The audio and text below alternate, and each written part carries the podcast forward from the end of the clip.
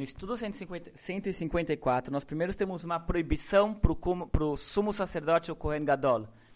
Tinha uma área, um lugar no templo, que era o local mais sagrado do templo, que durante a época do tabernáculo lá no deserto e no primeiro templo ficava a arca sagrada com as tábuas da lei. Lá era o local mais sagrado do templo e lá só podia entrar uma pessoa uma vez no ano, o sumo sacerdote, no dia do Yom Kippur. E aqui é uma proibição que ele não deve entrar em outros momentos, e mesmo no Yom Kippur, quando não for para fazer o trabalho que ele tinha que fazer lá dentro, ele não poderia entrar no Kodesh HaKodashim, no local mais sagrado do templo. Mesmo que para ele é autorizada a entrada naquele local, não podia se entrar a qualquer momento.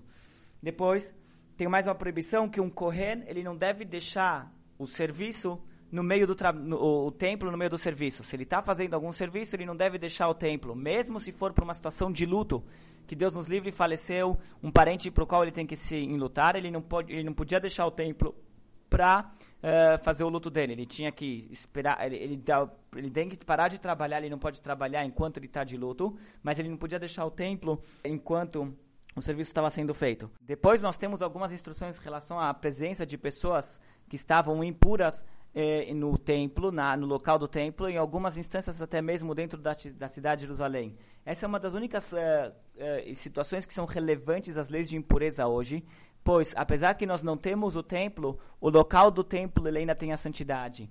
E por isso, pelo fato de nós estarmos impuros, nós não podemos entrar no local do templo. Nós estamos impuros de uma forma que a gente não consegue sair desse estado de impureza. E por isso nós não podemos entrar no local que no, nos locais onde seria um lugar do, do, templo que, não, que uma pessoa impura não pode estar presente. Então essa é uma das poucas uh, relevâncias que tem as leis de impureza e pureza hoje em dia.